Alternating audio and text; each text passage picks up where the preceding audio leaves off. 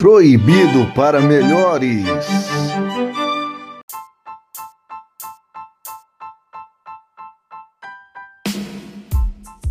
Oi, gente, nós estamos começando o nosso podcast Proibido para Melhores, que a ideia é que todo mundo que se acha o fodão não possa estar entre nós. E aí sobra pouca gente, né? E hoje nós estamos aqui com a Bela. Dá um oi, Bela. Oi, galera. E nós estamos com o nosso primeiro e ilustríssimo convidado, o senhor Bob Luiz Botelho, direto de Curitiba, a cidade do Sérgio Moro. Ei. Porra, que forma péssima de me apresentar, né? De... Assim, já começamos já realmente, pá! Elaia! Começamos bem. É isso. Desculpa, gente. Me perdoem por morar em Curitiba. Desculpa mesmo. Tá perdoado, meu amigo. É que aí tem o Moro também, pra, né? Você é legal e ele aí, né? Pra equilibrar a cidade. Exato. Gente, a ideia do nosso podcast é sempre ter convidados especiais e trocar uma ideia bem de boa, bem de leve sobre as coisas da vida, sobre o nosso convidado. E é por isso que você pode ficar muito bem à vontade entre nós, tá bom? Se estiver ouvindo esse podcast no carro, presta atenção para você não bater, tá bom? Eu queria perguntar como era o pequeno Bobzinho. Eu era uma criança do Ministério de Dança, ficava jogando os tecidos, fazendo coreografia,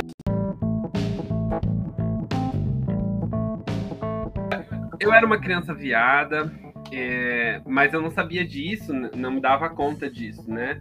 A gente costuma dizer que criança queer tem sua infância roubada, né? Quem falou sobre isso foi a Rita Von Hunt, dá para assistir o vídeo dela depois, mas tem muita gente que escreve sobre infância LGBT.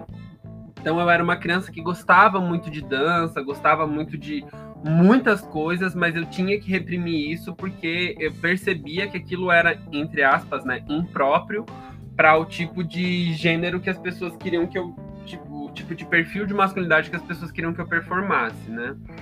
Desde a infância eu percebia que eu tinha um olhar muito diferenciado para os meus amigos, assim, pros, né, para rapazes, assim. É, eu via meus, meus amiguinhos falando sobre meninas, e eu entrava na conversa mais pelo fluxo da conversa do que de fato porque eu pensava naquilo. E, e depois de. Aos cinco anos de idade, a gente teve que ir para uma igreja pentecostal porque a gente mudou de bairro e não tinha presteriana perto. E, e aí na igreja pentecostal foi quando eu vivi as minhas experiências marcantes com Deus, assim, as primeiras, né? Então eu fui batizado quando criança na igreja presteriana e depois aos cinco anos eu passo a frequentar uma igreja pentecostal na periferia, onde é, tudo era muito intenso, né? Então, é, os adolescentes faziam vigílias, é, os jovens faziam evangelismo e eu, as crianças faziam vários cultos infantis e é, tinha muita atividade na igreja, uma galera muito, muito engajada, assim, e, e, e sempre muito dedicada para fazer as coisas acontecerem. E nessa, nessa fase da infância, eu tive uma experiência muito profunda com Deus, que foi no que o mundo pentecostal chama de é, profecia do chamado, né? Então eu recebi um chamado de Deus, né? Aos nove anos de idade, eu estava num culto de quarta-feira, inclusive de terça-feira, e o pastor convidado era um pastor de uma comunidade pequena no Rio de Janeiro, que estava visitando o pastor na minha igreja local na época.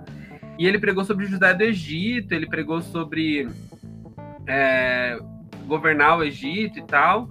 E ele fez um apelo que não era para entregar a vida para Jesus, era para quem queria servir na missão de Deus, né? E eu fui, e várias pessoas foram, né?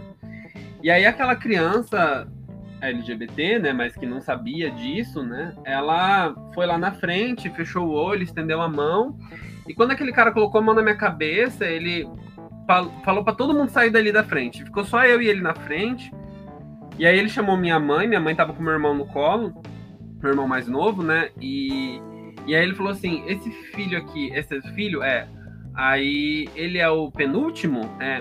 Aí ele falou, ele é o José do Egito.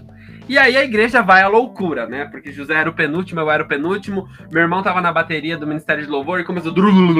E aí, coisas mil, e a igreja cheira lá e tal, e pai. Aí ele começou: Eis que te digo, filho meu, tu pregarás em várias nações. E aí aquela criança de 9 anos de idade falou assim: Oi? Porque uma criança de 9 anos na periferia de Curitiba que ouve que Deus a chamou para pregar nas nações.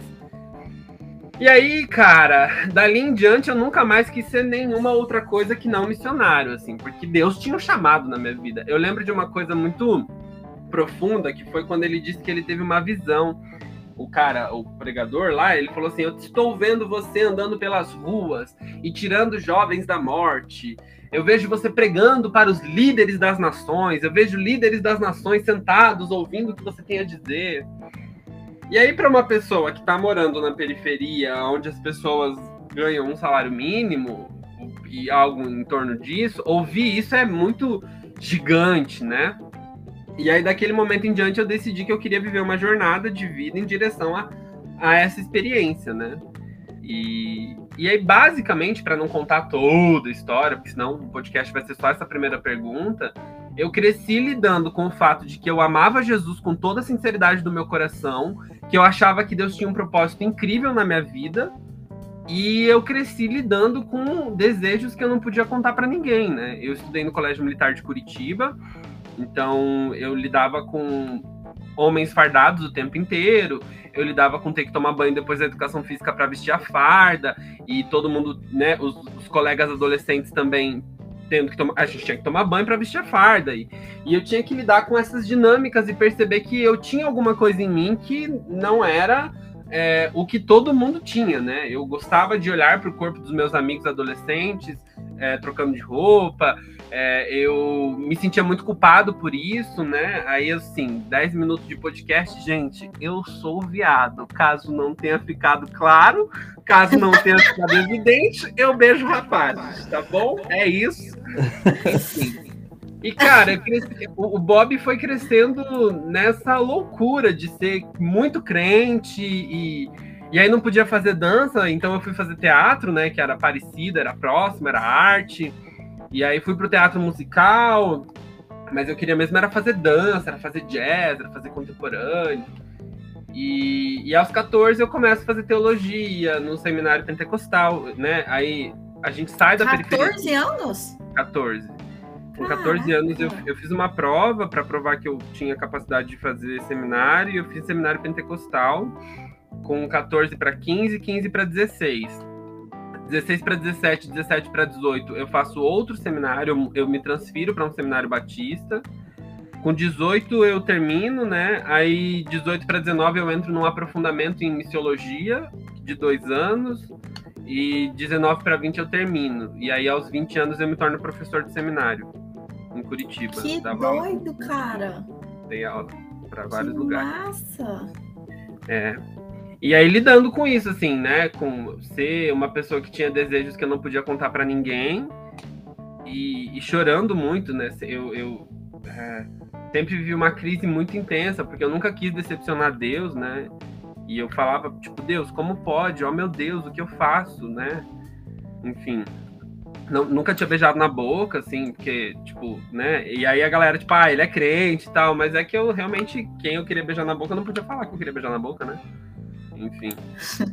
Ô, Bob, como que foi esse lance de se assumir, então? Porque até os 20 você não era assumido. Até os 20 eu não falava que eu era gay, né? Eu, eu, eu falava que eu era hétero, talvez que eu tinha alguma questão na carne. Uma coisa interessante, você que tá ouvindo e quer sofrer e chorar, é, eu tenho um blog, né? E nesse blog, eu tenho vários textos que eu escrevia sobre esse período que estão datados desse período. Tem textos meus de 2010, de 2011, 2012. E, e, nesses textos, hoje, eu, Bob Luiz Botelho, de 27, leio esses textos e eu abraço o Bob viado sofrendo e eu falava, vem aqui. Mas acho que tem algumas coisas importantes, né? É, eu eu passei por um processo de um. Eu tive um romance escondido de três anos, né? é, enquanto eu estava no ministério, aos 16 anos de idade, eu ingresso como missionário numa organização de evangelização para jovens estudantes. Aos 18, enquanto eu estava fazendo seminário, eu assumo a coordenação, a vice-coordenação da região sul dessa organização.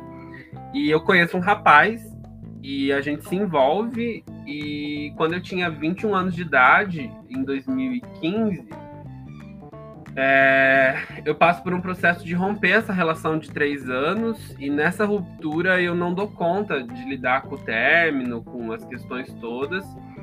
E eu tenho um surto psicótico. Em 2015 eu recebi um diagnóstico de esquizofrenia. E aí uma coisa interessante, tem um texto meu de 2012 que eu falo sobre ouvir vozes, né? Como eu fui uma criança pentecostal, eu sempre cresci muito com essa coisa de ouvir vozes, ver demônio, ver anjo, ter sonho de revelação. E eu nunca tive pessoas que me orientaram é, a questionar se aquilo de fato era espiritual, né? Eu sou pentecostal e eu sou paciente psiquiátrico, eu faço tratamento, tomo remédio para esquizofrenia até hoje.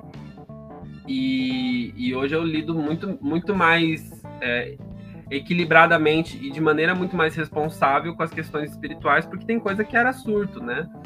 E eu tive experiências com Deus muito bonitas, tipo de é, sonhar com um amigo meu e naquela noite meu amigo estava numa situação péssima e não tinha WhatsApp na época, né? E aí eu liguei para ele e ele estava chorando. Eu tive experiências espirituais muito bonitas, mas eu tive outras questões de psicose horríveis, assim.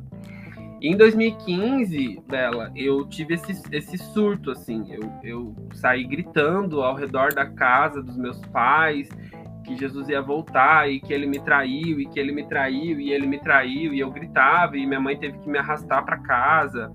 Foi uma situação Caramba. bem traumática, assim. E aí a minha história foi pro ventilador, né? Então a história foi exposta e a organização é, resolveu contar para todo mundo, para os meus mantenedores. É, eu era missionário em tempo integral, eu vivia de oferta, né? Vivo até hoje, mas enfim, na época eu tinha uma grande quantidade de doações. Até porque, como eu era, entre aspas, esse menino prodígio, muita gente é, doava para mim, porque eu tinha, entre aspas, muita credibilidade, né? O resultado do meu trabalho numericamente era alto, financeiramente era alto, eu tinha respostas de conversões, de estudantes que voltavam para Jesus e lá, lá, que é o que a igreja espera, né? O sistema da igreja espera isso, né? Dízimo aumentando nas igrejas locais, então muita gente doava. E aí foi feito um exposed, assim. Então, é, as pessoas souberam da história, a fofoca rolou solta. Tem textos meus sobre isso, inclusive, também no meu blog.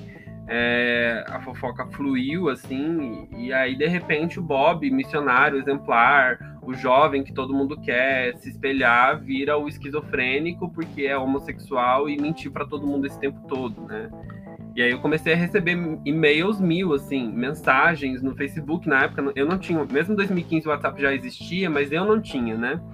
E aí eu recebia mensagens por inbox, assim, é, no Facebook, de que eu era uma decepção, porque eu pastoreava jovens que lidavam com questões de sexualidade e eu encorajava esses jovens a reprimirem seus sentimentos em obediência ao senhorio de Cristo, né?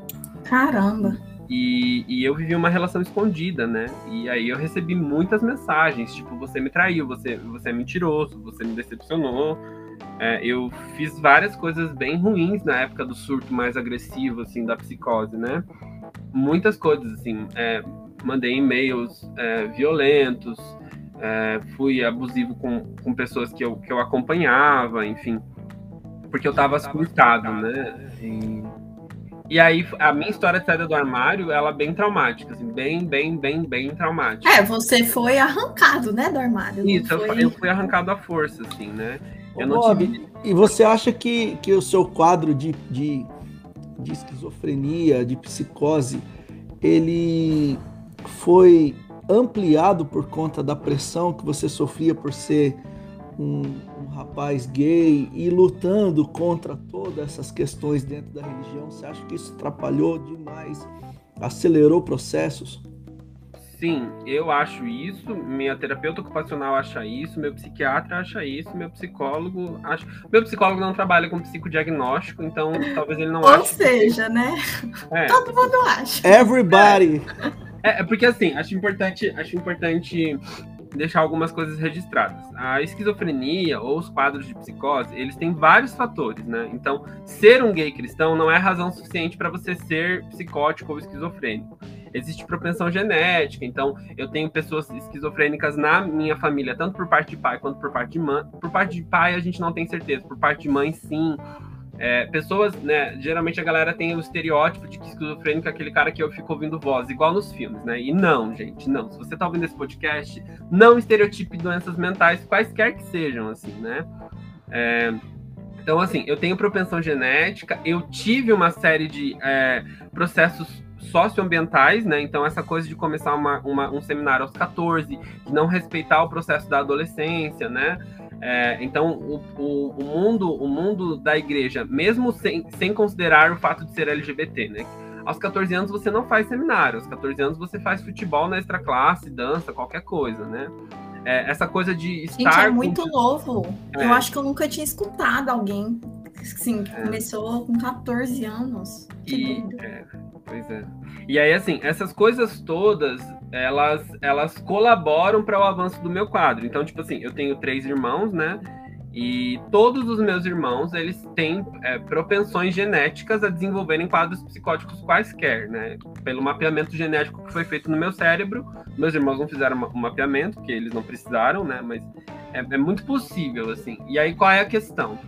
É, o que desencadeia sempre são gatilhos ativadores, né? E eu tive um gatilho ativador muito forte, que foi eu sempre quis ser missionário desde a criança e eu tive que lidar com o fato de que eu jamais seria missionário novamente, entre aspas, né? É, porque eu sou gay, né? E eu nunca escolhi ser gay. Então, várias questões. Tem textos meus que eu falo sobre um Deus sarcástico, que me prometeu um negócio que ele sabia que eu não ia cumprir. É, enfim, e aí isso desenvolve psicose. E aí tem a questão da dupla informação, né? É, psicóticos e esquizofrênicos, eles, eles têm muito problema com dupla informação, né? Então, se você diz que me ama e eu acredito no seu amor e você me faz mal e você me fere, isso não é saudável, né? Essa coisa de eu até hoje eu não consigo lidar com equipes de trabalho onde eu não tenho certeza que a atmosfera é uma atmosfera de compreensão e cumplicidade, porque isso não faz bem para minha saúde mental. Sabe essas pessoas que ficam lidando, ah, será que meu chefe gosta de mim? Será que meu colega de trabalho falou mal? Eu não consigo lidar com esse tipo de atmosfera, assim. É... Então, esse tipo de informação é, é, muito problemático e sim, ativou uma série de gatilhos, assim, é, no meu processo, é, tornou ele muito mais intenso, né? Eu nem, to, nem todo esquizofrênico é suicida ou tem ideação suicida. Hoje em dia, em 2021, eu não tenho tido ideações suicidas. Aliás, passei por situações intensas recentemente de ameaça de morte por, por pessoas conservadoras e não tentei, não pensei sequer em suicídio, muito pelo contrário, eu fiquei pensando quanto eu quero viver, sabe? Mas eu tive ideações suicidas, eu tive tentativas de suicídio, mais de duas, três, várias, enfim. É, e isso tudo foi causado, sim, por causa desse, dessa dificuldade que eu tinha de considerar a minha homossexualidade como uma parte possível da minha existência, né? Enfim. Ô Bob, eu acho que esse é o desafio para todo mundo que não consegue lidar muito bem com a questão da, da homossexualidade e da tradição religiosa, dos dogmas, doutrina, pressão que muitas vezes a igreja faz para que o cara seja de algum modo curado, né? Eu percebo que às vezes a, o que a religião propõe é dar um tempo para o cara que vai chegar uma hora que ele vai se curar, né? Manda o cara para missão, manda o cara para o seminário aos 14 anos, né? Vamos ver se começa cedo logo na vida do, do reino de Deus para ver se o cara cria jeito, né? Acho que existe um pensamentozinho assim, porque eu vejo muitos irmãos e irmãs que sofrem muito disso nas agências missionárias, nos seminários, né? São enviados para lá como eram os padres antigamente, lembra? Né? Uhum. Mandava sempre o, o menininho problema para ser padre, né? É uma forma de esconder também as questões que envolvem a família. E eu acho que junto disso também tem o nosso desejo como pessoas LGBTs de ter uma, entre aspas, né, eu chamo isso, não é, não é um, um termo teórico, tá, gente? É a maneira como eu chamo, de postura compensatória. Né? Então eu sei que eu sou LGBT e aí na minha cabeça, inconscientemente, eu tô falando só da minha experiência, tá? Isso não é um artigo teológico. Mas na minha cabeça eu ficava tentando compensar, mesmo sem saber que eu tava querendo compensar. Então se você conversar com a dona Marilene, minha mãe, e com o seu José Botelho, meu pai, você vai ver que eles vão falar que eu nunca dei trabalho. Nunca dei trabalho. O trabalho que eu dava era de querer ficar o fim de semana inteiro no monte, na igreja, sabe? Eu não ia em festa de 15 anos das minhas amigas. Eu fui em pouquíssimas festas de 15 anos, porque lá tinha música do mundo. É, eu, e, então, assim, a gente que é queer, né? A gente que é. Não gosto do queer. A, a, gente que é LGBT, né? Eu que sou um homem gay, eu sempre quis compensar. Eu sempre quis atra atrair mais a atenção de Deus. Se todo mundo faz o básico, eu preciso fazer muito mais. Não basta ser um adolescente cristão, eu tenho que fazer teologia aos 14. Porque dentro de mim tem um sentimento que eu não posso falar para ninguém e eu sei que Deus sabe. E aí eu tenho tanto medo disso que eu quero chegar para Deus e falar assim: Deus, eu sei que você viu que eu vi pornografia ontem, mas hoje eu tô no seminário. Eu tô dedicando meu sábado aqui para estudar teologia e missão, sabe? Eu fui envolvido com mil e uma agências missionárias, várias, assim, várias, né? Em 2010 eu quase fui para África do Sul na Copa do Mundo por uma agência missionária. É, eu não fui porque eu não consegui levantar recurso, mas eu fui aprovado em todo o processo seletivo e, e porque assim eu ficava desesperadamente tentando chamar a atenção de Deus e enfim era todo um processo doloroso assim porque a gente também quer. Eu acho que para além dessa violência externa que precisa ser debatida, conversada, precisa ser confrontada, né? Eu fundei uma organização que trabalha com isso a gente também precisa contar para as pessoas LGBTs que estão no meio evangélico que elas não precisam fazer nada para agradar a Deus, assim. Se você está ouvindo esse podcast, você é, é, sente desejos que você não gostaria de sentir, seja com relação a outra pessoa, no caso da sexualidade, ou seja com relação ao seu próprio corpo, no caso da identidade de gênero, você não precisa compensar isso, porque você não é um erro de Deus. Deus não olhou para você e falou assim: Meu Deus do céu, o Bob é viado. Não, ele, ele celebra quem eu sou, sabe? Tipo, enfim. Ô, Bob, e como que foi, de certa forma. O jeito muta aí, que fica com eco. Ô, Bob, como que foi ressurgir, digamos assim, né? Depois de todo esse, esse trauma, esse diagnóstico, essa tristeza, como que foi quando você entendeu e, e que você foi, assim? Guria, foi assim, tipo, um misto de sensações, assim, porque eu não. É... Putz. Tá, eu vou tentar não falar muito. Mas assim, durante o meu processo de, arma... de crise, de angústia, de esquizofrenia e, e pá, e tentativa de suicídio, é, eu, eu tinha esse blog, eu escrevia coisas nesse blog e as pessoas me mandavam e-mails. E aí eu começava a receber e-mails, tipo assim, e aí era engraçado, porque assim, o primeiro texto que eu publico na rede, no meu blog, afirmando que eu sou gay com essas palavras, é em 2017. Entre 2015 e 2017, eu escrevo textos subjetivos. Eu falo de uma traição, eu falo de um sentimento que eu vou ter que romper, sabe? Eu falo de coisas assim, né? Mas entre 15 e 17, eu passo por um processo de tipo assim, muitos e-mails de pessoas falando assim: é, Bob, eu também sou gay e eu tô sofrendo e eu quero tentar suicídio. E eu tava mal, eu não tinha condição de cuidar de ninguém. Mas acabou que o meu, o meu blog ele chegou, teve um mês, teve um mês que meu blog teve 22 mil acessos assim de texto, de leituras, né?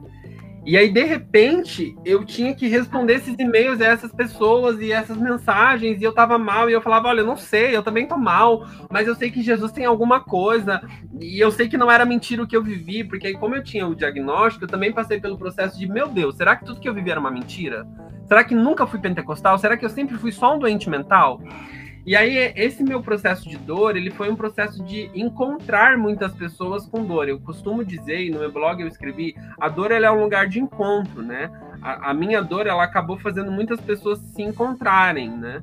Eu, eu sempre fui, desde antes do ar, sair do armário, contra a teologia triunfalista, né? A gente sofre, a gente tem medo, a gente chora, a gente dói, né? Corpo morto não dói, se dói é porque tá vivo. E e eu costumava sofrer com isso. E aí, Bela, quando eu fui me resolvendo como um homem gay, eu quis por muito tempo, deixar essa coisa de pastor e de crente de lado. Fui em terreiro de Umbanda, fui em templo budista, fui é, em Hare Krishna, fui em muitas coisas, né? Eu era, sou acadêmico de geografia, né? Tô me formando agora. E eu comecei a pesquisar a geografia da religião, e aí comecei a investigar mil coisas, tipo assim, vou sair. E aí, eu na terapia, elaborando as coisas, é, o meu psicólogo é cristão, e eu, eu procurei ele porque eu queria um psicólogo cristão, porque eu queria curar gay. Quando eu comecei a terapia, eu falei assim, eu quero curar gay, então eu vou procurar um psicólogo cristão. Eu, Bob Luiz Botelho, dei sorte de cair em um psicólogo cristão que é ético e que nunca quis me curar, que é o Catito, né? Carlos Catito Grisbowski, que é meu psicólogo desde o início, desde 2015. Que legal. Mas assim, não foi, foi uma sorte minha, né? Hoje em dia eu não recomendo psicólogo cristão para as pessoas, a torta é direito, tem alguns, né? Mas enfim, por que eu tô te falando isso? Porque aí na terapia eu falava assim: "Ah, essa coisa de chamada é mentira e tal". Só que eu comecei a sentir falta, sabe? E aí teve um dia que eu tava na sessão de terapia e eu tava conversando com a Tito e falei assim, cara, por que, que Deus prometeu aquelas coisas, né? Eu sou gay e, tipo, nem vou ser pastor, nem vou falar para líder das nações nenhuma, tipo, pá. E aí o meu psicólogo, ele se debruçou na cadeira, ele apoiou os, os cotovelos na perna e ele ficou com a mão, é, com os dedos tocando e ele encostou no queixo e falou assim, hum. Aí ele falou assim, entendi. Aí você recebe uns 80 e-mails por semana, né, Bob? Eu falei, é. Porque ele já sabia dos e-mails, né? Ele falou assim, e você responde esses 80 e-mails. Eu falei, é. Aí eu falei, entendi. Aí você tá falando que onde Deus colocou o seu chamado, né? Eu falei, é. Eu falei, entendi. Aí você tá pastoreando pessoas e perguntando onde Deus colocou o seu chamado, né? Eu falei, é. Aí ele, ah, e aí ele foi repetindo isso até que caiu a ficha em mim, porque por mais que agora eu falo e parece óbvio, quando eu tava na terapia não parecia. E ele ficou repetindo, ele falou assim: então você responde e-mails, né? É. E aí você tá perguntando onde tá seu chamado. Eu, é. E você responde e-mails. É. E aí foi esse. É, é, é. Aí eu falei, putz ele falou, eu não tô entendendo. Aí quando eu, ele viu que, a, que eu abri o olho, eu, eu encostei na, nas costas da cadeira, eu falei, nossa! Ele falou assim, eu não tô entendendo qual é a dificuldade. Você já saiu do armário como um homem gay para todo mundo. Qual é a dificuldade de sair do segundo armário e dizer que você é pastor? E aí aquilo foi tipo, bum, assim. E, e aí, enfim, é, eu falo muito pouco sobre fé com o meu psicólogo, né? Porque não é um aconselhamento pastoral eu falo bastante sobre mim, existência, diversidade, LGBTs, mas sobre fé eu falo muito pouco, mesmo ele sendo cristão, assim. E ele sempre fala isso, ele fala, não sou seu pastor, sou seu psicólogo, né? O Catito é incrível, enfim. Naquele dia ele falou, ele falou assim, olha, eu, eu não, não tô aqui para falar sobre o que Deus quer da sua vida, porque não é minha função. O que eu quero falar é sobre como você pode encontrar realização existencial nas coisas que você faz e não vê que faz. E aí ele pediu para o Catito faz exercícios, bastante exercício na terapia, né? A abordagem dele é sistêmica. Ele pediu para toda vez que eu respondesse um e-mail, eu escrevesse no meu, eu tenho um diário de terapia, né? Eu escrevesse no meu diário de terapia uma frase ou mais, mas pelo menos uma frase de como eu me senti respondendo aquele e-mail. Naquela semana, Bela, eu tive certeza absoluta de que eu era pastor, assim, e de que daquele momento em diante. Ai, eu arrepiei. eu viveria em função de fazer com que as pessoas não sofressem o tanto que eu sofri, sabe? E aí, dali em diante, Deus foi abrindo os caminhos, assim. Então, eu conheci o Flávio no Festival Reimaginar em 2016 e em 2017 retomei conversas com o Flávio, conheci a Thalita, o evangelho que surgiu. Depois eu fui ordenado reverendo por uma igreja latino-americana e, Deus foi conduzindo, porque aí eu decidi me posicionar. E aí, antes de, só para encerrar, em 2019 eu tive uma das maiores experiências da minha vida e eu sempre me emociono, assim, que eu fui para a Assembleia Geral da Organização dos Estados Americanos. Eu tô chorando, ah não. E, e eu tava numa mesa é, com diplomatas de mais de 50 países e tinha um auditório com umas 200 pessoas sentadas e eu estava sentado na mesa falando para essas 200 pessoas sobre o impacto do fundamentalismo religioso contra a população LGBT e povos de terreiro no Brasil.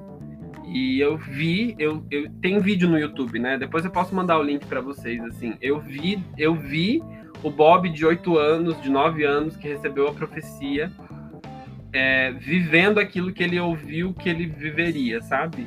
E, e para mim foi muito bonito, assim, porque foi Deus falando assim: eu sempre soube que você é gay. E quando eu falei com você aos nove anos, eu não desconsiderei a sua sexualidade. Muito pelo contrário.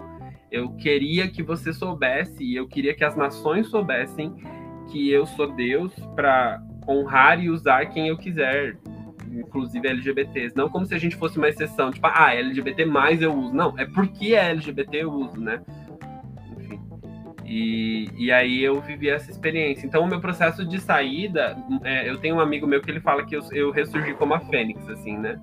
Porque aí eu saí incomodando todo mundo, assim, né? Porque aí Aí eu abracei, eu falei, não, eu sou gay, eu sou gay, eu sou crente e eu não vou pedir autorização. Não é tipo assim, ah, Bela, é, desculpa, eu sou gay, mas eu amo Jesus. Não, mas eu. Não, é, eu sou gay, eu sou crente, eu sou pastor e. Enfim, aí foi um processo. É isso. Ô Bob, e depois de você contar tudo isso, cara, como é hoje você ser gay, pastor, ter uma comunidade é, via e-mail, né? Trocando ideia com gente de todos os lugares do, do país e também de fora. Com certeza tem gente que te escreve de tudo quanto é canto. De ter sido um cara que falou na Assembleia contra o fundamentalismo e, e quais são os seus maiores desafios depois de você nos contar isso tudo? É, quais são os desafios agora?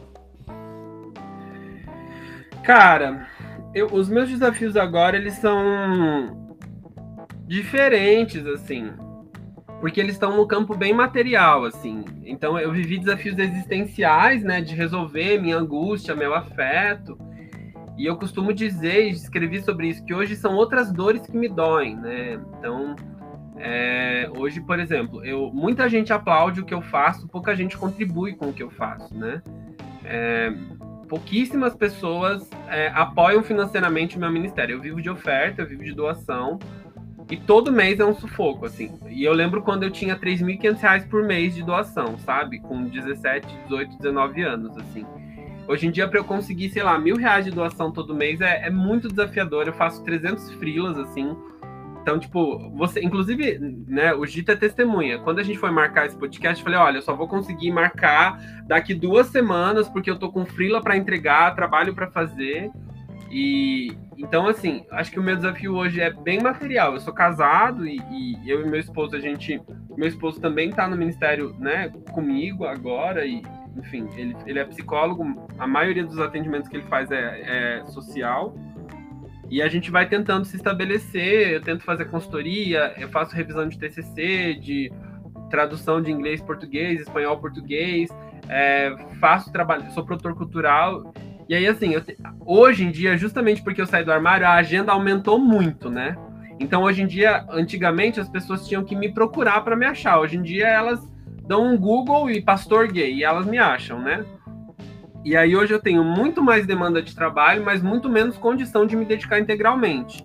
Esse é um problema bem concreto, assim, né? É, eu tenho um apoias e, tipo, ninguém doa lá. Tipo, tem 130 reais de doações mensais de pessoas, sabe, de quatro pessoas, assim.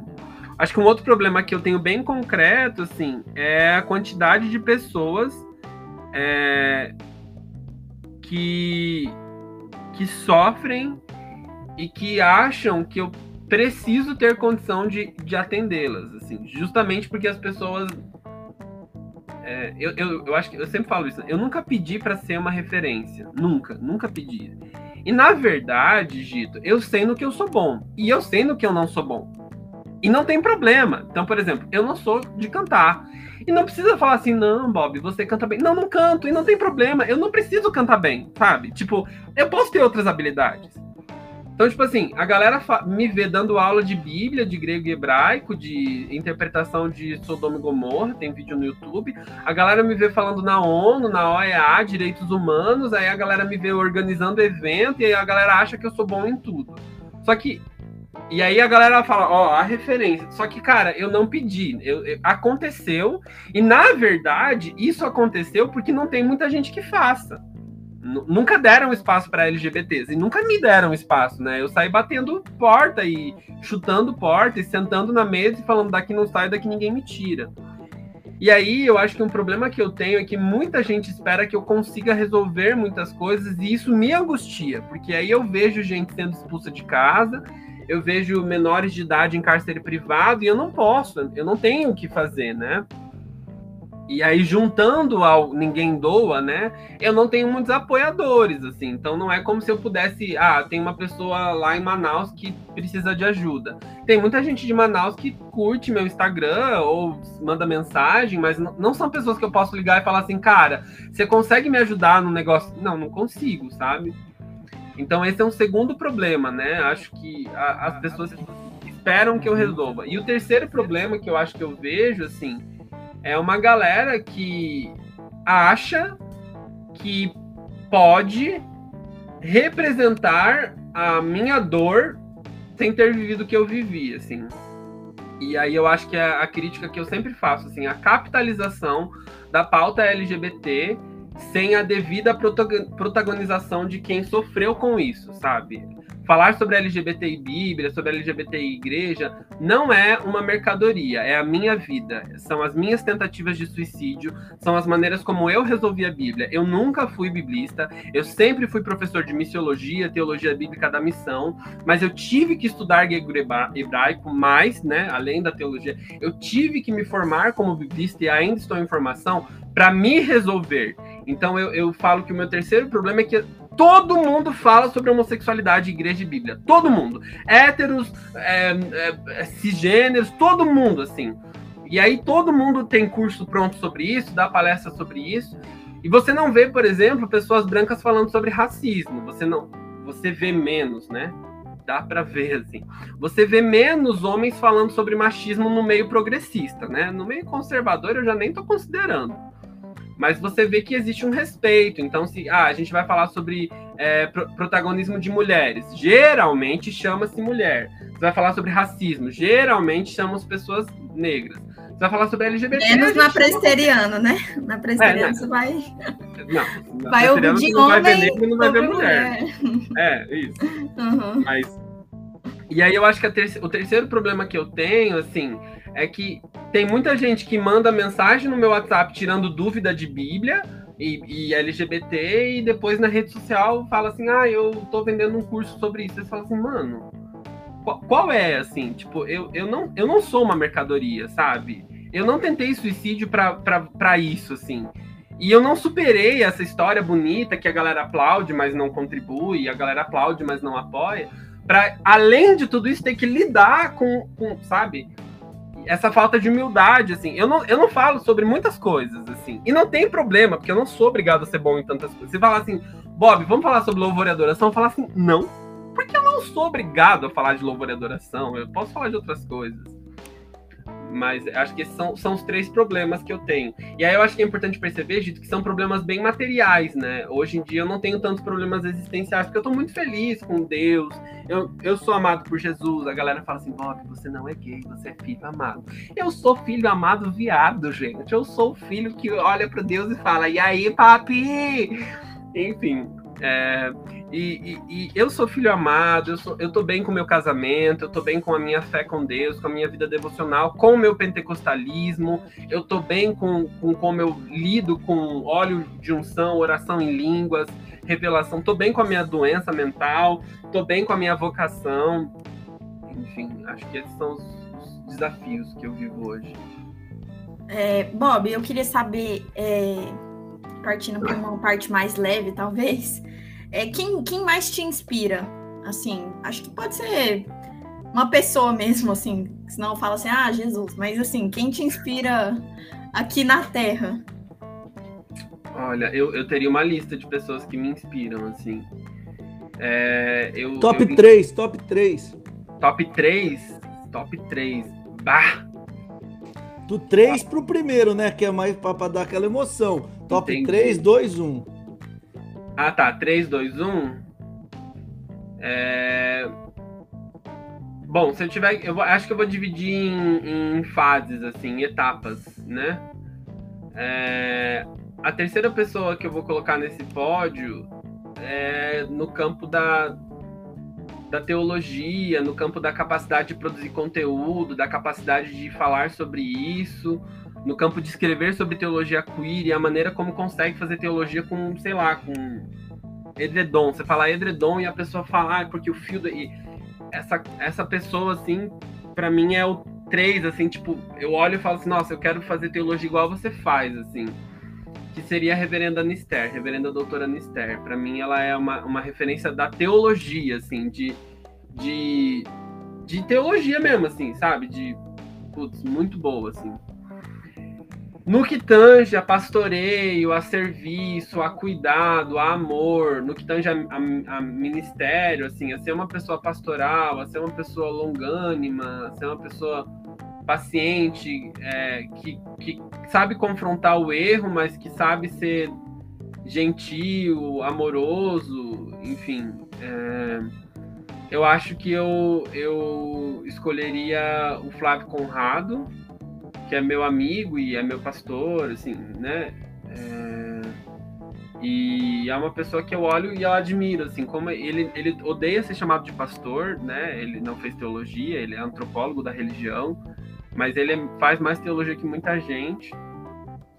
E aí, o primeiro top 3, assim, que aí eu falaria sobre humanidade, sobre amor incondicional, assim, sobre, tipo, me ensinam muito e não entendem nada de teologia, não entendem nada de ministério, é, mas que seriam as pessoas com quem, tipo, eu, eu não consigo não pensar toda vez que eu penso em sucesso de vida, seriam meus pais, assim, meus pais são o primeiro, assim, por tudo o que eles viveram, assim, é, por terem, pelo processo que eles levaram para me aceitar, para me apoiar. Se você perguntar para minha mãe o que que faz com Romanos 1, ela vai falar, não sei. Você perguntar para minha mãe se eu vou pro céu ou pro inferno, ela fala, não sei. Mas a minha mãe mandou mensagem pro meu esposo hoje falando: Oi, genro, como é que você tá? Quero passar aí para tomar um café. E, e, eu sei o que, o que foi para presidente da mesa diaconal de uma igreja presteriana, para um presbítero do conselho da igreja presteriana lidarem com o filho LGBT. Hoje meus pais estão é, frequentando uma, uma outra denominação. É, e eu sei o impacto que foi e a, o sofrimento, né? Não tô nem só falando do amor, mas do, da dor mesmo, assim, né? De chorarem, de como assim meu filho é gay, e daquela questão, onde foi que eu errei com meu filho? Será que foi por causa disso ou daquilo? É, e, e, de hoje, sabe, é, meu pai beija meu esposo no rosto igual me beija, sabe? Como se fosse filho mesmo, assim. E, e, e não tem nojo, assim, sabe? Não é um desafio.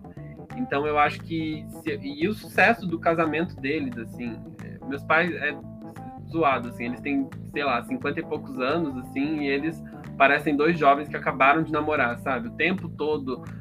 É, minha mãe, meu pai tá cozinhando, minha mãe vai lá e bate na bunda do meu pai, assim. E aí meu pai vira e abraça minha mãe, sabe?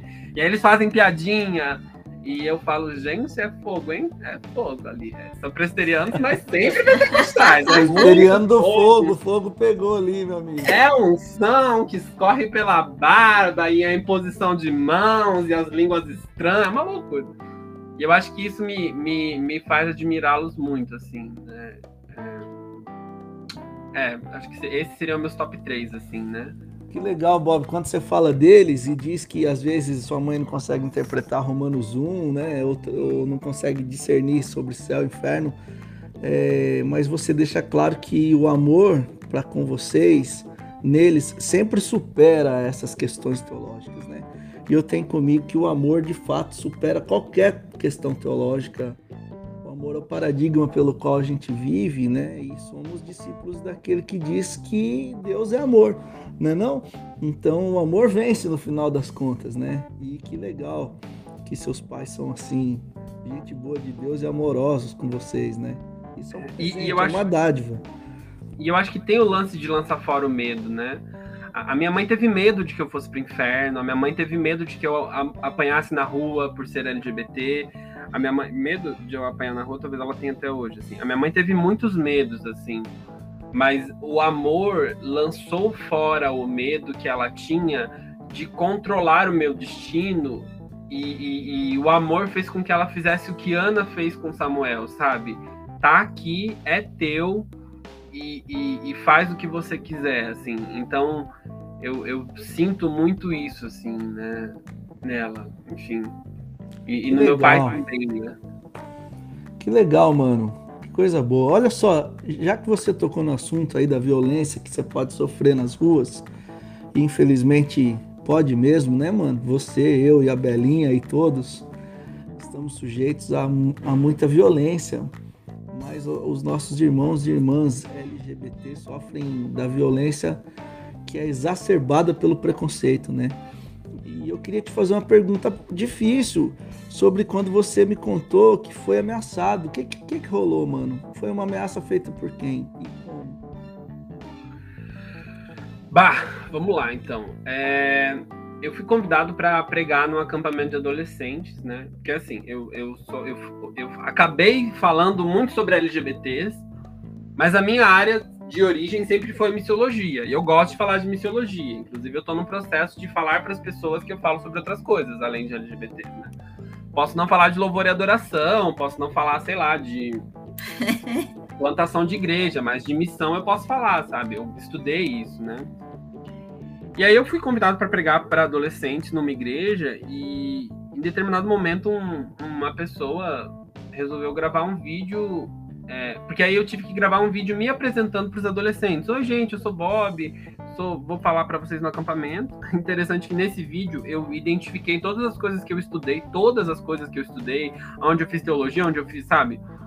E, e aí um, um, uma pessoa resolveu fazer um, um vídeo reagindo, sabe esses vídeos do TikTok que fica o vídeo no fundo e você reage? Aí a pessoa fez o vídeo falando que a igreja está sobre ameaça que a ameaça agora vem dos de dentro. E aí ela deu play no meu vídeo, e aí toda a parte que eu falo de tudo que eu estudei, ela, ela coloca rapidinho. E a parte que eu falo sobre minha sexualidade, sobre meu casamento, ela coloca devagar, sabe?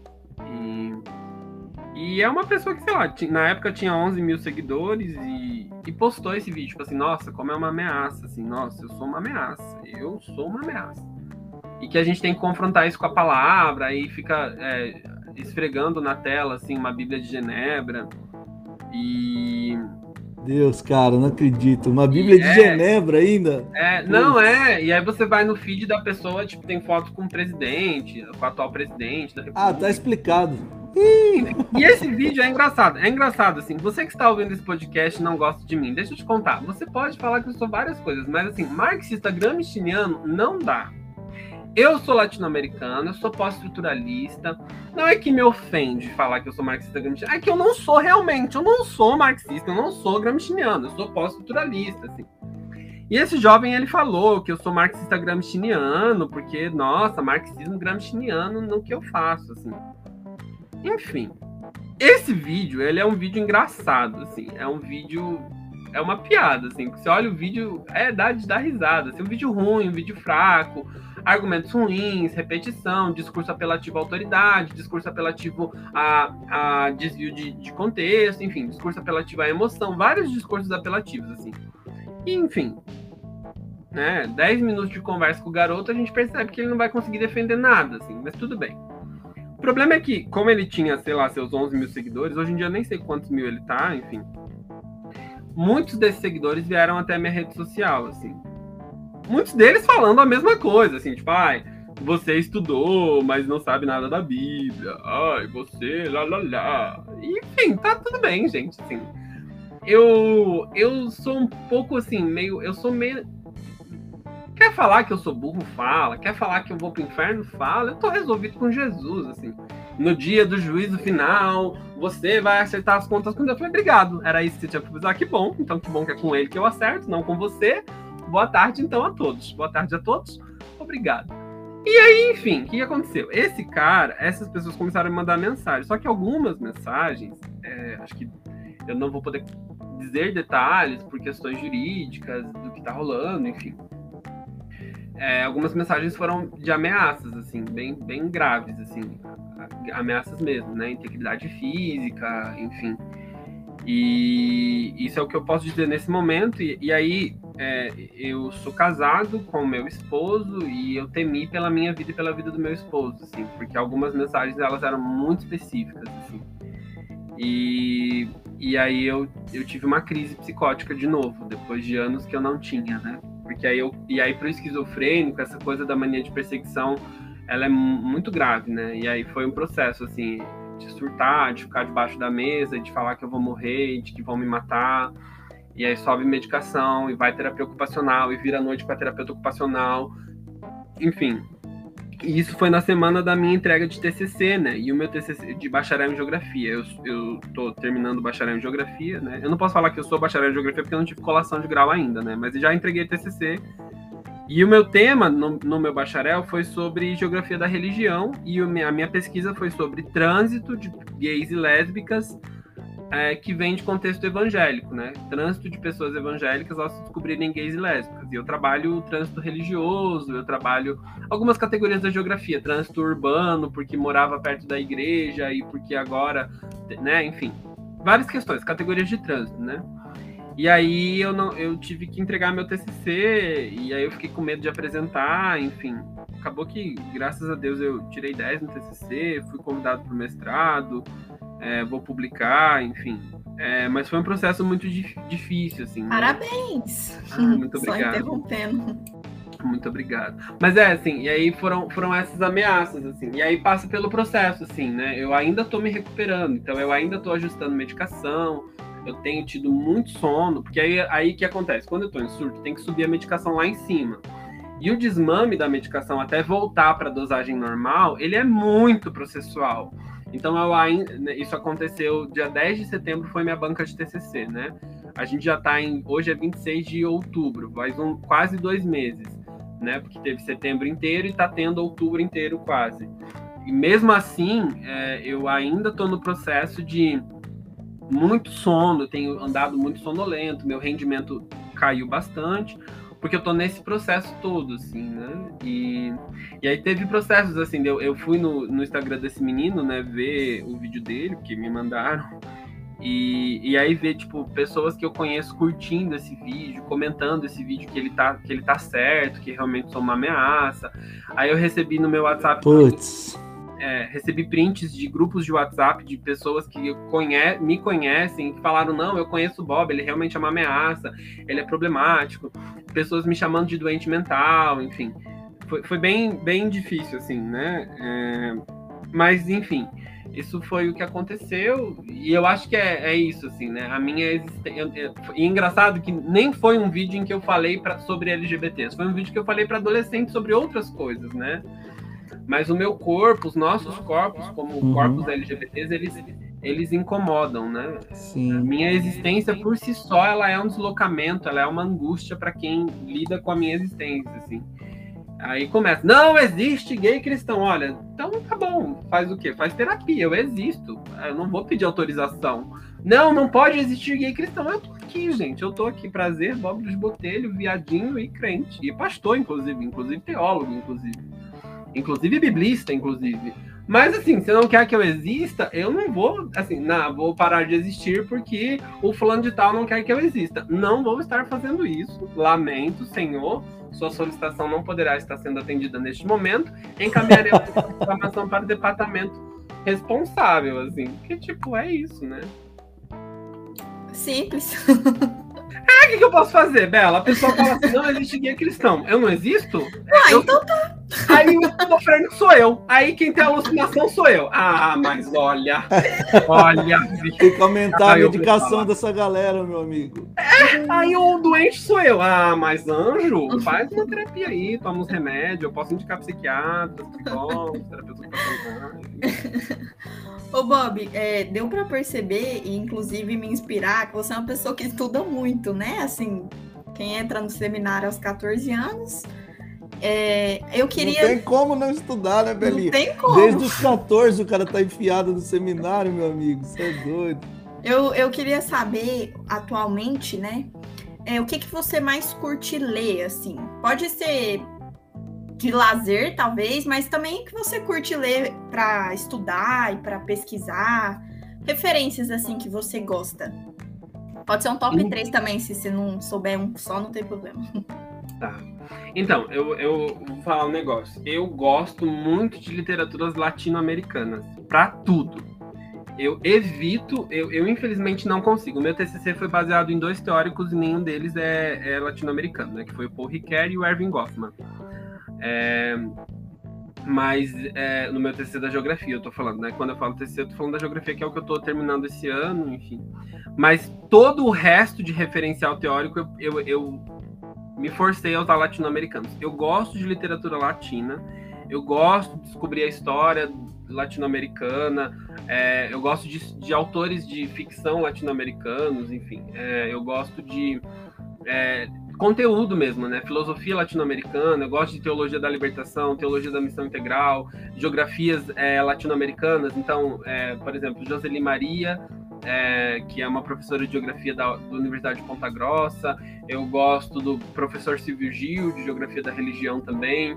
É, na teologia, eu, Ana Esther, né, que embora more nos Estados Unidos, latiniza muito a teologia queer dela. É, enfim, eu gosto muito disso, assim. É, sobre leituras que não são. Então, para estudar, eu sempre prefiro latino-americanos. Infelizmente, a gente não consegue atualmente no Brasil fazer uma produção que seja exclusiva com latino-americanos, porque a banca sempre vai dizer que falta referencial teórico, né? Isso é bem chato, assim. Pior então, se você é... bota um europeu lá, um estadunidense lá, é, você não. Ah, essa é uma outra coisa, né? Eu me recuso a falar americano, porque eu sou, eu sou americano, eu sou latino-americano, mas quem nasce nos Estados Unidos é estadunidense. Enfim.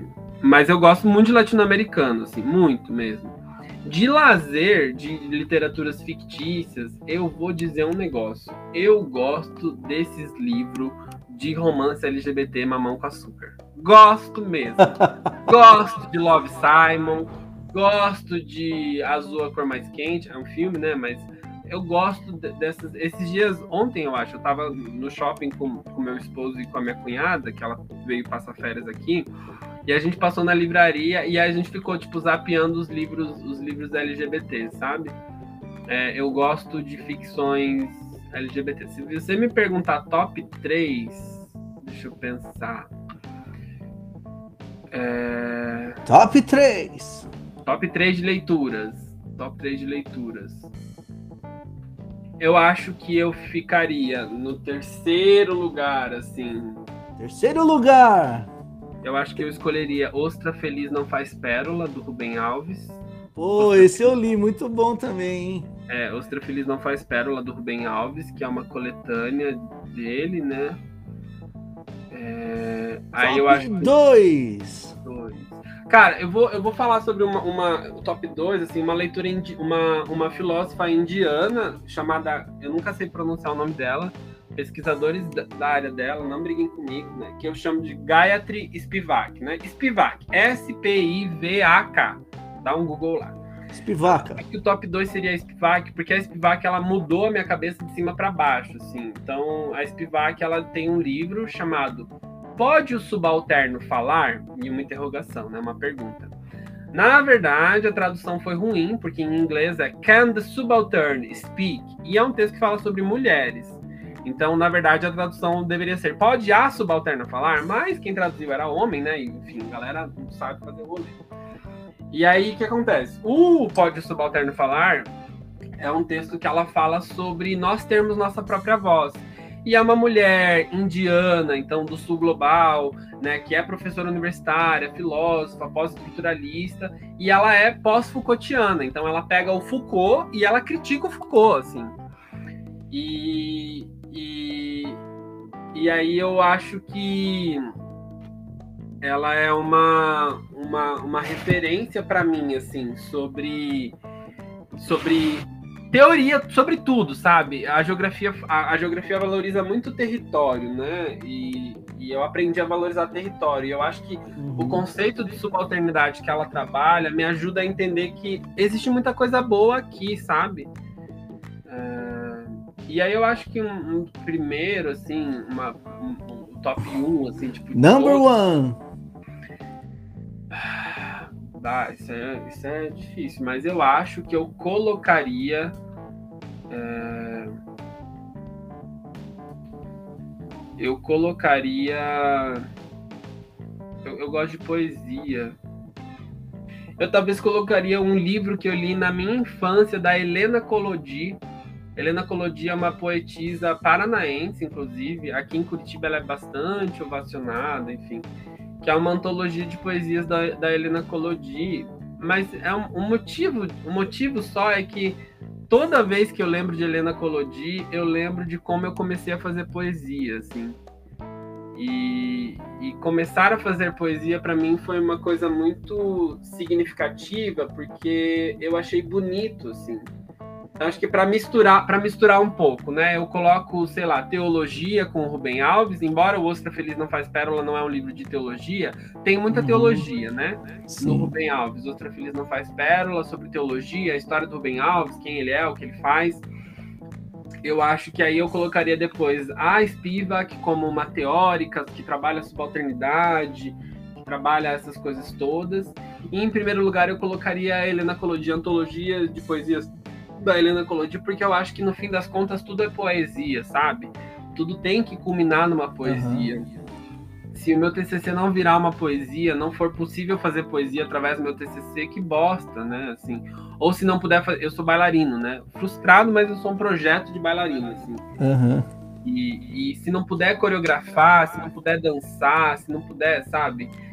Tem um livro muito bom chamado Eu Creio num Deus que Sabe Dançar, do Silas Barbosa, uhum. embora o Silas Barbosa não seja uma pessoa. O livro Dança. é muito bom. É, ele, ele tem contradições, né? Enfim. É, mas, mas acho que teria isso, assim. Ah, tem, ah, já tô pensando em vários livros, assim, né? É, tô pensando em Transforma-me Pranto em Dança, do Henry Nowen, que também é um livro Sim. muito bom. É, tô pensando em Deus me ama do jeito que eu sou e não do jeito que eu deveria ser. Deus te ama do jeito que você é e não do jeito Brennan que eu deveria Manning. Mas é difícil, para mim é difícil fazer top 1, mas vai, vamos deixar isso assim. O primeiro eu vou colocar a Helena Collodi, porque eu gosto dessa ideia de que tem que ser arte, sabe? Enfim. Legal, que... Bob. Se você pudesse falar para uma multidão de 150 bilhões de pessoas e você tivesse que fazer um sermão chamado Eu Tenho um Sonho, como o do Martin Luther King, e eu tenho um sonho para a igreja brasileira, como seria? Você resume aí em dois minutos. Nossa. Eu tenho um sonho, eu tenho um sonho de não precisar justificar o porquê eu posso amar Jesus casado com outro homem. Eu tenho um sonho de que as pessoas reconheçam que dor e sofrimento não podem ser romantizados, mas que a arte que surge da dor e do sofrimento devem sim ser enaltecidas. Eu tenho um sonho de que crianças de 8 e 9 anos que queiram dançar ou jogar futebol, fazer muay thai, natação, possam não precisar criar explicações para dizer que querem fazer. Eu tenho o sonho de que tenhamos um Brasil onde nós fiquemos de boca aberta e não acreditemos que as pessoas reviram um caminhão de lixo para encontrar comida. Porque o meu sonho é que essa realidade jamais seja tangível naquilo que a gente vive. Eu acho que eu tenho um sonho de que a igreja evangélica brasileira tenha uma posição radical, não na opressão e na violência, mas na radical inclusão de todas as pessoas. E eu tenho um sonho de que essa igreja brasileira fale que jamais permitirá que pedras clamem por justiça, porque essa igreja vai se posicionar. Eu tenho um sonho de um Jesus de pé na areia, pé no chão, pé na favela. E esse Jesus encontrado no sorriso de mulheres negras que sabem que podem ficar em paz porque seus filhos vão chegar em casa ao fim do dia. Eu tenho um sonho de ser um pastor LGBT, um homem gay, reverendo, que pode falar de missiologia sem ter que justificar por que eu posso falar de missiologia. E eu acho que para finalizar, eu tenho um sonho, um sonho muito grande mesmo, assim, de que nós deixemos de ser o país que mais mata LGBTs no mundo. Ele vem, vem, sempre vem. Jesus vem, gente. Ele vem. sei que ele vem. Amém, meu irmão. Que sonho lindo. Obrigado por compartilhar com a gente e com todo mundo que está ouvindo. Coisa boa, viu? A Belinha tá com cara de choro ali, ó. Vocês que estão ouvindo não sabem, mas ela tá com a cara inchada ali, ó, de, de quem quer chorar e tá com vergonha. É, é, É porque muito do que ele, do que ele falou, né? Eu, eu não sou parte do LGBT, eu não passo por isso, mas é, talvez em uma escala reduzida, mas também eu, eu passo por isso sendo mulher, né? Essa, essa violência, essa colocar de lado, pelo menos da presteriana onde eu vim, e, e você não ser ouvido, e, e, você não ter espaço, e você ter sempre que falar, e, e, parece que a luta é muito maior do que se eu fosse um homem hétero, branco, e por que, né? Por que isso? Por que assim? Se, se eu creio que Deus ele pode me usar, ele pode usar o Bob, ele, ele fala comigo, ele fala com o Bob, então é, realmente emocionei aqui. Obrigada. Bob, olha, para a gente terminar com chave de ouro, nós vamos fazer uma parada que chama o vai ou racha, que é o seguinte: a gente fala uma frase e você decide entre um e, um e outro. Dá um exemplo aí, Belinha. É, é, o seguinte, a gente antes a gente fazia umas lives no auge da quarentena, eu e o Gito, é, que chamava rolê aleatório. E a gente criou esse quadro, né? O vai ou racha, você tem duas opções, você tem que escolher uma. Não existe o tanto faz, ou o meio termo, ou nenhum dos dois. Tem que escolher uma das duas opções. E aí tem coisas bem tranquilas e tem coisas não muito tranquilas. Ó, vou começar com a primeira. É... Mas espera aí, você topa? Depois que topo, falou que topo, já era, mano. Eu justifico ou eu só falo? Se você Pode quiser justificar, justificar também. eu vou ou eu racho, manda uma direct. Aquele. ah, isso mesmo. Não, pode justificar, sem problema. Até porque, né, tem umas comprometedoras. Vamos lá, deixa que eu comece então. Você prefere morrer de sífilis ou de hanseníase? Prefiro morrer de hanseníase. Caramba. Quer justificar? É, é, não, é só porque sífilis dói, né? Assim, eu nunca tive hanseníase, nunca tive sífilis, mas eu convivo com muita gente que tem sífilis e é complicado. Eu estudo IST, né? Para trabalhar com LGBT, eu lido muito com IST, enfim. O evangélico dá aula sobre isso com infectologistas e tal, e eu acho que eu prefiro hanseníase, por não saber direito como é uma morte por hanseníase. Embora eu sei da lepra da Bíblia e tal, sei lá, acho que hanseníase. E porque sendo crente, né, mano, na Bíblia Jesus curou um monte de cara com lepra, mas não fala dos discípulos, né? Então vamos ah, garantir. Sim, é isso. Talvez o centurião. Ei, não vamos fazer, Ei, não vamos ver. Enfim.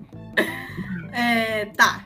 Você prefere ter que ir ao banheiro de mãos dadas com alguém para sempre ou ter um nude seu exibido todos os dias no jornal hoje? Um nude diferente. Um nude, um nude meu exibido no jornal hoje todos os dias. Até porque não é muito difícil achar nude meu. Ei! Eita lá! Tá louco, meu. Que absurdo, gente! Eu sou um pastor evangélico de respeito. Enfim, meu passado me condena. Ô, mano, você prefere tomar Heineken ou Budweiser?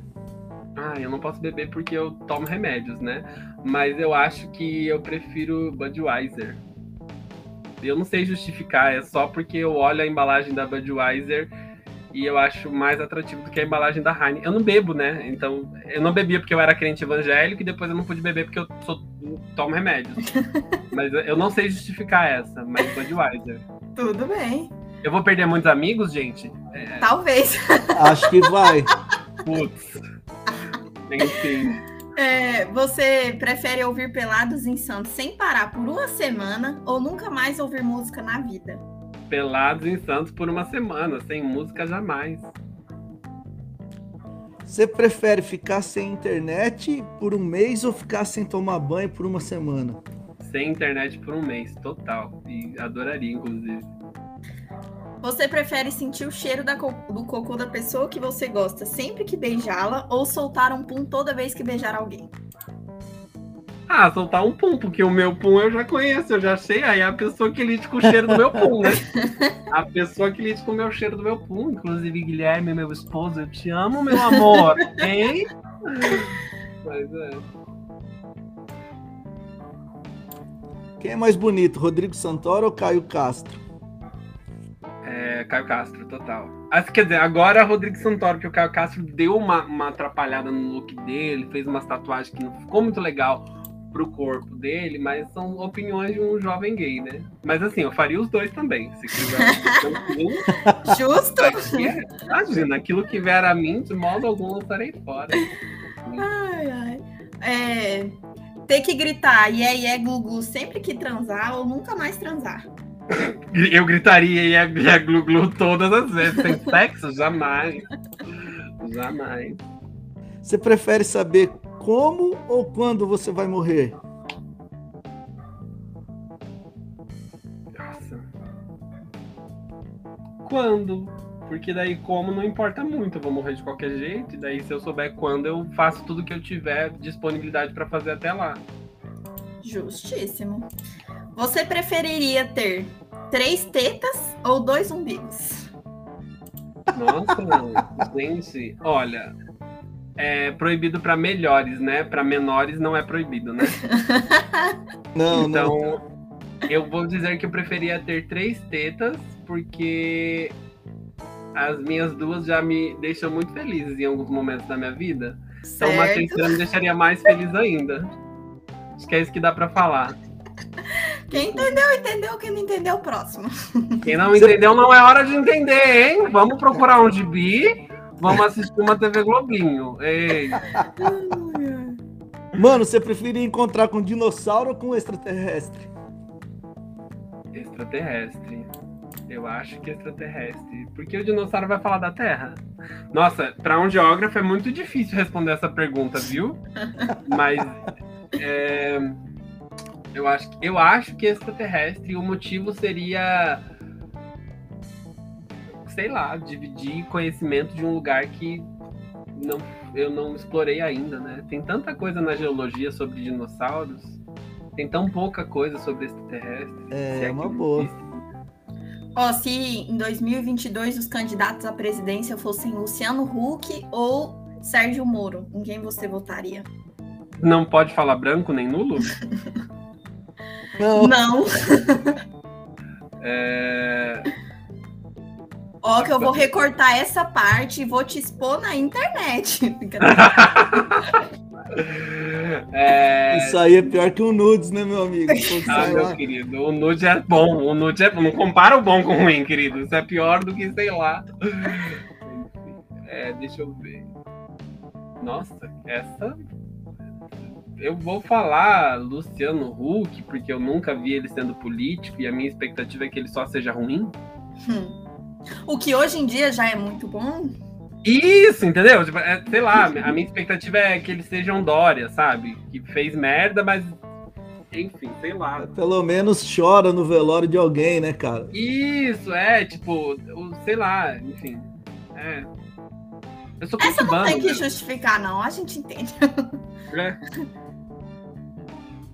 Meu amigo, para terminar, você prefere tomar diazepam ou Rivotril? Ah, Rivotril, eu acho que eu tô mais acostumado, porque é, eu sei quais são os efeitos em mim. E diazepam, diazepam sempre. Tem diazepam em, em cápsula? Eu só conheço diazepam injetado. Acho que tem, né? Não sei, não sei, cara. Tem belas. Não, não sei, não tenho ideia. Nossa, a gente faz a pergunta, a gente nem sabe, né? Ô, Bob, você não pode perguntar de volta essas coisas aí. Desculpa, difícil. eu prefiro Rivotril porque eu conheço os efeitos no meu corpo. Pane no sistema. Eu prefiro Rivotril porque eu sei que toma, né? Como é que toma o outro, eu não conheço. Isso aí. Mas isso aí põe em xeque a credibilidade de todo mundo que a gente já fez essas perguntas antes, que também não deve saber e respondeu, hein? Respondeu, é, não, eu prefiro diazepam, nem sabe como é que toma. Nem sabe se toma o negócio ou não. Ô Bob, e agora, por favor, mano, é, eu queria que você falasse para nós. Eu falo, você responde rapidão. Como te acha no, na internet? A melhor rede é Instagram? É, Instagram. E qual é o teu Instagram? Arroba? Arroba bob.luizbotelho, Luiz com Z. Certo, então você que tá ouvindo, anote aí, é Luiz com Z, tá bom? Não vai colocar outro Luiz, que você vai parar no Bob errado. Twitter também, tanto Instagram quanto Twitter é bem equilibrado. Eu tô bem nas duas, assim. Bob.luiz Botelho. Isso. No Twitter só não, não é ponto, mas é underline, né? Bob underline Luiz Botelho.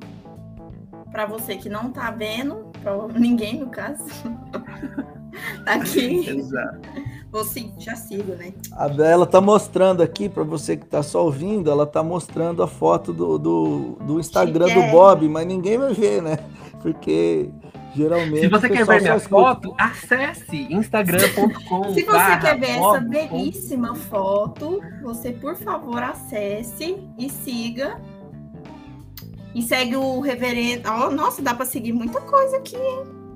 Segue a página também do Evangelics. Acho legal, hein? Sim, super. Sigam o Evangelics, arroba Evangelics underline no Instagram e arroba Evangelics em todos os outros lugares. Eu vou soletrar, porque geralmente as pessoas colocam errado. Evangelics é E-V-A-N-G-E-L-I-C-X-S. Então, não é L-I-X, né? Tem pessoas que escrevem Evangeli e X. Não, é Evangelics. Então tem C, X, S. Escreve evangélicos, tira o O e põe o X. Tá? Tem C, X, S no final. Arroba Evangelics.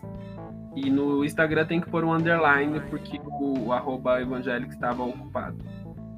Ô Bob, se alguém quiser convidar um pastor gay para pregar na igreja e falar muita coisa louca, como é que faz? Ah, manda, manda direct no Instagram ou no Twitter e aí a gente conversa por e-mail, assim, ou, ou enfim, se a pessoa quiser mandar já um convite formal com data, é só mandar para bob@evangelics.com. Escreve do mesmo jeito que eu acabei de falar. Ou pode mandar direct no, no Instagram ou no Twitter, falando: olha, gostaria de te convidar para falar. Enfim, acho que são formas. É, eu sou uma pessoa acessível, assim. Eu demoro para responder porque sempre tem muita mensagem, mas eu, mas geralmente quando é co- coisa objetiva assim, eu respondo mais rápido. Quando a pessoa abre o coração, eu geralmente demoro porque eu gosto de ter tempo para ler e responder com atenção, mas quando é coisa objetiva, eu sou mais rapidinho. Legal, e você que vai convidar o Bob, já prepara uma oferta aí, viu? Não chama o cara É, não e ah. dá um esmilinguido. Né? Eu já ganhei um esmilinguido uma vez, não vou falar onde, mas a pessoa que deu lembra, certeza, porque a pessoa que dá um esmilinguido para outra é uma pessoa do satanás. Onde já se viu dar um esmilinguido, velho?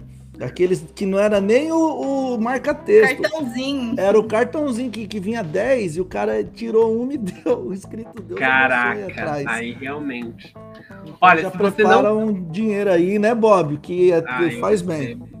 Eu aceito. E se você não tem uma igreja para me convidar, mas você quer muito apoiar o meu ministério, tipo, nossa, uau, você pode procurar apoia-se, então apoia.se barra mundo de Bob. Mundo de Bob, né? É só escrever mundo de Bob, B-O-B. E aí vai ter um apoia se você cadastrar 5 reais por mês. Gente, 5 reais por mês você nem sabe com o que você gasta 5 reais por mês. Você cadastra seu cartãozinho de crédito, 5 reais por mês, você vai ajudar este missionáriozinho a continuar causando na ONU, na igreja, enfim. Na. Aleluia. Show de bola, Belinha. Eu quero agradecer você por estar aqui conosco. Você, sem você, nada disso seria possível. Ó, que Ó, moral. que hein? moral, hein? Que que é isso? Manda um beijo pra sua avó que acha que a gente namora. Fala pra ela que eu vou almoçar na casa dela semana que vem. Não nessa, na outra, tá? Acho que a galera não ouviu, gente. A minha avó, com 90 anos, sofre de demência, conversou com o Gito hoje por vídeo. E aí, com as vozes que ela escuta, porque ela escuta vozes e conversa com essas vozes, ela contou pra todo mundo que eu namoro o Gito. Galera já tá sabendo, hein? Essa vozinha tá na fofoca comigo. E Bob, quero agradecer demais você, meu irmão querido. Que coisa boa ouvir você, viu?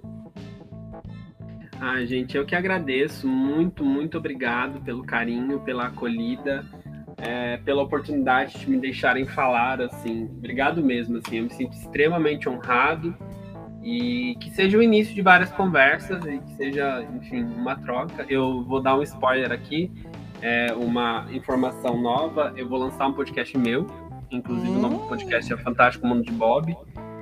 E é uma referência só para quem é das antigas, hein? E, e aí eu quero... Exatamente! É, meu amigo. E aí eu quero vocês no meu podcast também. Vamos construir coisas aí, enfim. É, acho que tem muita coisa boa para surgir. Vai ser um prazer. Prazerão, meu Foi amigo. muito bom, Bob. E que essa aqui seja só, só o primeiro contato, né? A gente também, enquanto refugo, a gente tá com muitos projetos, a gente quer fazer muita coisa e saber que a gente pode contar com pessoas como você vai ser fantástico para falar de assuntos que você domina, né? Não necessariamente. Missiologia também, Exato. né? Arrasamos!